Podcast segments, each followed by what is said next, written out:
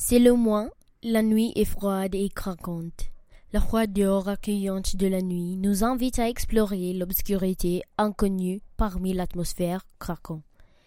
Dans cette obscurité, on peut se perdre dans le désespoir de l'abîme couverte, mais il faut toujours regarder vers le ciel. C'est à ce moment qu'on trouve la lumière qu'on cherche. Les diamants étincelants dans le ciel dévoilent une étendue d'un univers inexploré, plein de possibilités illimitées.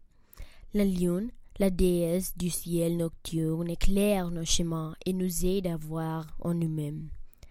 L'harmonie du son de la nuit nous montre la beauté cachée qu'on présume. Les chants des crayons, des singes, des hiboux, des grenouilles et des loups racontent une conte inédit et chantent une chanson méconnue qui sont étranges et familières en même temps. Les lucioles rejoignent dansant leur danse individuelle au rythme de l'été de minuit, qu'un seul modèle créa une micro-constellation dans le processus. Les arbres se balancent pour secouer d'un côté à l'autre leurs branches feuillues, incertains d'où le vent les soufflera. La nuit est notre inspiration comme les artistes, notre muse.